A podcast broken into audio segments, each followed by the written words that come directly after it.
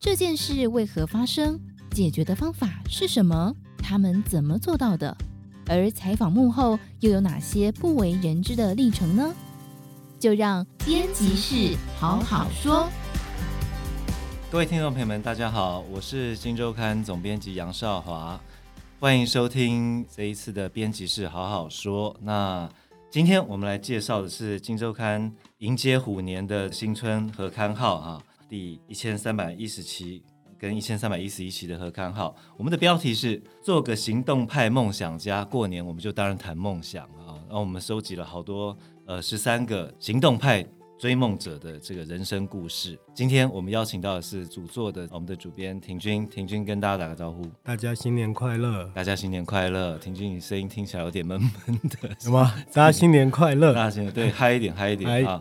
对，佩服你要不要也跟大家打个招呼？佩服是我们这个音控的主。嗨，大家好，我是毛利小姐主持人佩服啊。佩服你，你你有没有梦想？哦，我是一个比较。一步一脚印，不敢说梦想，比较算是目标。目标很好，对，对。那你现在的目标是什么？就是存到人生第一桶金。欸，你去年的目标是什么？去年这个时候，假设、哦、对，我去年想要买一一台单眼相机。那你一年来，你有单眼相机？有有有，越来越近了。对对对，至少镜头的上面的镜片已经，应该机身已经有了。机身已经有了，哦，不错不错不错。对，其实这一次我们在收集这么多故事的过程中，我们也发现一件事情啊，就是好多的故事它是这样子，它可能一开始。对未来没有真的很大的想象，但它就是一步一步的设定的一个阶段的目标，然后一点一点的做，一点一点的累积它自己的能量啊，增加自己的厚度。到了一个程度之后，忽然觉得，哎，我好像可以做点更大的梦了。像我们访这个亭君这次有采访这个光宝科技总经理邱森彬。以这个我在观察科技业界来看的话，他真的是直接讲话，就是他是我觉得就学历，就如果你看那个个人的档案的话，他真的在科技业总之里面可能是学历相对没那么漂亮的一位啊。那我们就在想，他到底从小怎么看自己的未来？那个亭君，你要不要来聊一下？没问题，没问题。邱森斌哈，光宝的总经理，我们看到他的时候，他其实看起来就是一个像很霸气的人，穿着那种咖啡色的皮衣，然后跟我们聊重机那样。他说重机就是他的梦想。但是当我问他梦想是什么的时候，他说他大概到四十岁以后才真正有梦想。啊，真的？对。那他其实他不是一个典型的科技业的高层的形象，就像刚刚少华说的，他是一云林虎尾人。那云林我们也知道嘛，三四十年前那边被称为，或者四五十年前那边被称为流氓之乡，大家应该都听过林清标等等嘛，纵贯线大哥那样。对，那他就是在云林虎尾出生的小孩。那他从小其实他没有办法有梦想，为什么？因为他是他们家中的长子。然后他两个弟弟其实从小可能在云林的耳濡目染之下，然后就沾染上了一些不太好的习惯。那他们当时一个跟女朋友常出去，另外一个喜欢赌。然后你说这两个弟弟，一个是都比较爱玩，就是比较爱玩那样。然后所以他们在外面以国中哦就已经跟外面借了很多的地下钱庄的钱了哦。所以身为哥哥怎么办呢？所以哥老说也不能怎么办，因为他也没有钱嘛。但是他必须要帮那个弟弟去瞧这些债务。他记得有一次他到圆山饭店，然后那他第一次来台北，嗯，然后到台北以后，他就是见到那些债主，债主都长得很斯文，但讲话都讲得很狠。嗯，斯斯文文的，可能跟少华形象差不多，但 但是讲话的内容可能就是说，好，你不还钱，那你知道我们会怎么样？可能就是断他弟弟手脚啊。对，在这种生活的压力下，基本上他谈不了什么梦想。他就是要以这个心理学来讲，我们要谈梦想，第一个就是身心安，至少你的安全感要有嘛。他现在可能连安全感都没有。对，没错。那他为什么他可以走出这个环境呢？当然，第一个他是长子。他有很有责任感，是。然后第二个，嗯，他当时到台北，然后做了第一份工作，那时候是打工在木材行，然后在木材行打工，全身都是都是木屑啊，每天很累。他其实是为了要替他弟弟存他们的学费啊，这可能是一个小小的阶段性的目标。但他弟弟两个都不想念书，所以他觉得哦，弟弟不行，弟弟都不行，那我也不能不行那样，所以他就去考上了当时的呃龙华。就是龙华是现在科技大学嘛，当时是一个二专那样，然后所以决定从这里开始，然后让他的人生走到一个有方向的一条路上，哦，而不是迷失。那接下来的故事大概就是说真的，他进光宝很早，他曾经在两个地方，一个是桂冠，然后另外一个是丽婴房。对，丽婴房是跟他老婆一起做，然后都是员工，然后常吵架，所以都做不下去。哦，你说他在另一方的时候常跟老婆吵，因为大家都在同一个工作场域里面。没错没错，那那时候他也没有想什么，他就去投光宝和鸿海，两个都上了。然后，但是光宝很早就就录取他了，所以他就没有去红海，不然他现在可能是红海总经理。那 anyway，嗯、呃，这个故事告诉我们，接下来为什么这样子刚进去，他只是一个小小的 PC，对，他为什么可以爬到总经理的位置上？那其实他有一套哲学，他那时候就看看着我们说：“我跟你说，我们一定要换屁股。嗯”我想说什么叫换屁股？然后他说换屁股才可以换脑袋啊。哦对，也就是说，他一开始他在嗯做 PC 的时候，那他当时一开始当然很多挫折，他连电阻是什么他都不知道哦。对，但是很快，因为有一次他们要做那个变压器啊，嗯，但变压器的品质很容易不稳定，对。然后有一次八条产线，他就断了五条，剩下三条，对。所以他下定决心要把什么铜片呐、啊，然后铁线呐、啊，全部都弄得很清楚。果然花了三年。到五年，他让这个变压器的产线服服帖帖的。那他真正的诀窍是什么？当他会了以后，他认为他脑袋僵化了，马上跟主管说：“我要做别的事情。”有一点跳出舒适圈的感觉。对，对他不要做他重复的事情。然后接下来他就去做嗯采购，然后做完采购一样是三五年之后，他是主动要求的，是不是？他主动要求的，哦、他每每五年都主动要求主管、哦，所以他已经有一个阶段目标，就像刚才那个佩服一样，他他想要先有一个镜片，再一个镜头，再一个机身这样子开。对对，他已经到机身了，他动作比较快，但是他那个邱生兵是花五年，是 是是，对，那他五年从采购，然后接下来他又争取外派的机会，他到马来西亚槟城，事实上他是玩。几乎不会英文嘛，因为以前对对对，从小的生长环境，然后学历的关系，但是他为了要培养他自己的技能，然后又请了一个老外，以一个小时六百块的费用，然后一周两小时的方式，然后每天苦读，然后最后一年之后，他真的又把这个英文技能培养起来。对对对，哎、欸，其实他大家可能不知道，就是说他在这个光宝接总经理之前，他其实是在光宝派到美国，大概这。三年左右的时间的，所以他原本是不会英文的，但是你说过前面这段苦学的历练之后，他竟然最后可以在美国帮光宝是在驻点在那边三年，跟 Amazon 什么这些谈谈生意的这样的一个人。他说他谈到那段的时候，他说他其实去那段他他不是谈生意，他就说他要跟他们建立很好的友情关系，哦，所以他们一个东西也没有卖，然后就跟他们去。呃，喝红酒啊，抽雪茄都在那边学到的那样。对，然后到四十岁的时候，对，那邱生斌他决定他要给自己一个梦想了，要么出去创业，因为当时很多科技人出去创业那是很很成功的。是，但他又考虑说，我如果出去创业，我家里有老有小，那可能会有失败的风险，所以他决定了就另外一条路。就是他到那个时候，他已经跨过了，例如说 PC，然后采购、管工厂，然后等等的一般的科技人，他们没有办法累积的各种屁股那样啊。哦、对，那他有那么多的屁股以后，他觉得他下一个目标真的可以迈向专业经理人，成为总经理。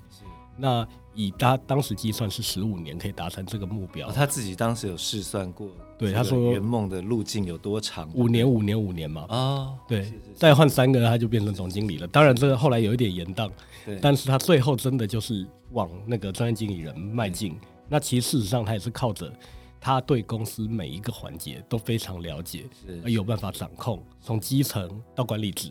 他每一个东西都很明确的知道在哪一个位置上应该有哪样的视野，是是，对，所以以设定阶段目标为路径，然后完成一个梦想，这个逻辑在他身上具体呈现，是可以这样说嘛？对不对？是。其实刚刚没有讲到一个，就是说我们在这次在我们的这个一个标题上，把邱成斌啊，那个光芒总经理写成扁钻小子。对，他真的有拿扁钻，我真的强烈建议大家去买我们这一期《金周刊》啊，那里面有一张照片就很好笑，就是在杂志里面，左边是他现在那个穿的很帅的样子，右边也穿的很帅，那是他高工的时期哦，那是他高工的时期，对，他帽子戴歪歪的，然后穿着一个垮垮的那个喇叭裤，然后手上拿一把武士刀。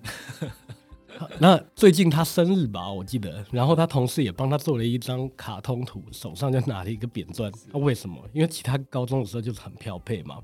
他虽然很照顾他弟，但他自己也是也是很猛啦。对对。然后高工的时候，就是他同学刺龙刺凤啊，后来还有一些同学已经被关到牢里面，真的就是成为后来的那个大哥那样。对，在某方面也算有成绩。是是是。然后他机械科的嘛，然后他们机械科当时到工厂实习。那他们实习也不实习，就那边磨扁钻嘛。所以他其实也很很有。这是他讲的，就是他他说他真的有用那个机器在在实习工厂用机器磨扁钻。对啊对啊对啊，放在书包里这样。放在书包还还还会使用啊。哦、对，然后 okay, okay. 但是我们可以看到后来的他，对对对，对他现在手上没有拿扁钻了，反而他是一直在等，等到机会以后，他已经有实力去接住所有的。机会那样，我想年少轻狂人人都会有了，但是他就是因为为了他至少有责任感，然后知道要勇敢的扛起一些责任，对，那他让在自己的人生路上也看到一些其他人的结果跟其他人的状况之后，他选择了一条对的路，那对的路按部就班走，走到现在我们看到一个很很不错的一个位置嘛，对对，就是一个靠阶段目标来帮助自己圆梦的一个故事，对。那当然，这一期我们还做了刚讲十几个故事。那刚刚问了一下佩服，佩服刚刚还有个愿望，还有一个梦想，就是你可以聊聊我们这次访了一个这个《华灯初上》女主角杨锦华的故事。她的故事又是一个什么模样？她的梦想又是什么？其实有时候我们都把梦想设定得很高远，像刚刚那个邱生斌，他其实不谈自己是不是有梦想，而是谈说我要怎么实践我的人生嘛。但是他也说一句话：那你如果说我我想飞。永远都不可能达成这个梦想嘛？对。对，那杨景华的故事是怎么样？其实她是一个女明星，然后她也有很沉重，然后很深沉的生命经验。然后她在工作上面有很好的表现，但是她其实花了她大半辈子，她要找到的梦想，她自己最后归纳的梦想是真正很平凡的、很简单的、很和谐的跟自己内心相处、身心安顿的状态。对对对，其实老实说，这个反而是不容易的。杨景华她已经很红了嘛，从《拜权女王》开始。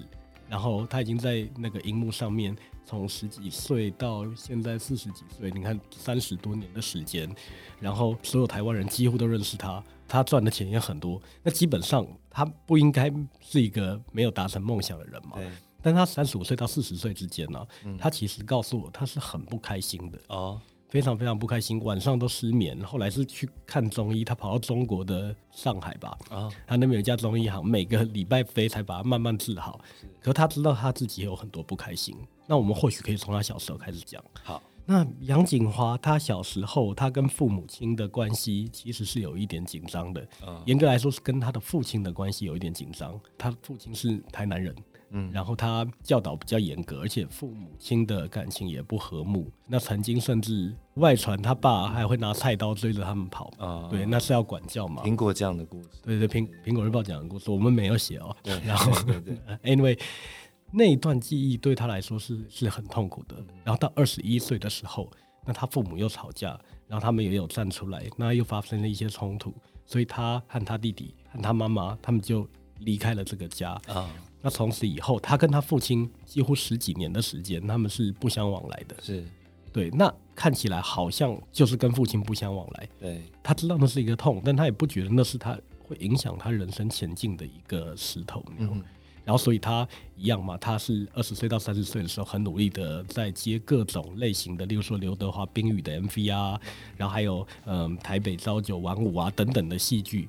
然后逐渐在演技上面，呃，受到了肯定。然后到拜权女王，再到后来的一把青，对，一把青的师娘，那那是白先勇小说里面甚至都没有那么具体去描绘的一个人物，在他身上我们看到了一个全新的角色。但是即使获得了那么多成功，他对自己是有很深很深的不安全感的。加上当时当时他可能也失恋了，有一天他决定去思考他自己到底出了什么问题。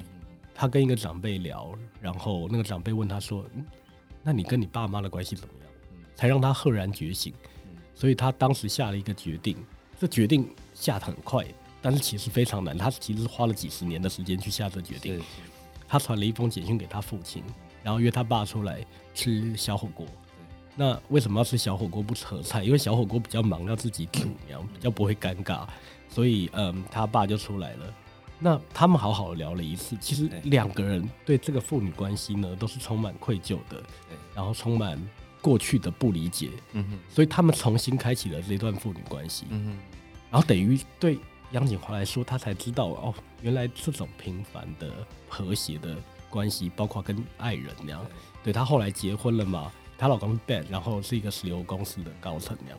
那跟她过去的男朋友都不一样，他是一个比较没有激情，但是非常稳定，可以作为他的依靠的人。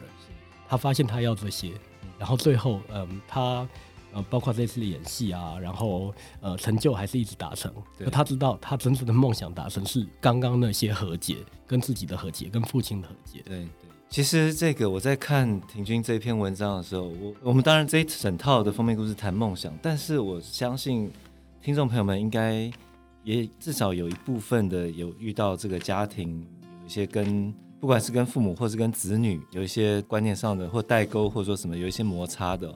那我看到杨景华这故事，我觉得他刚刚亭均讲到那一段就是跟父亲约吃饭这一段，我觉得他有一个我们怎么形容呢？我觉得他是有一个招式。我在读这一段的时候，就他在下决定的那一刹那，他已经不是在想我到底要不要踏出这一步，他是在想我这一步怎么踏，他是在思考我跟我父亲约吃饭的话，我要约在哪一个场域，约在哪一种类型的地方，我才能够最顺利的跟父亲聊下去。他之所以选小火锅，是因为他左思右想，觉得小火锅吃小火锅大家会很忙，要拿菜要干嘛，比较不会尴尬这样子。换句话说，我们要怎么跨出这一步啊？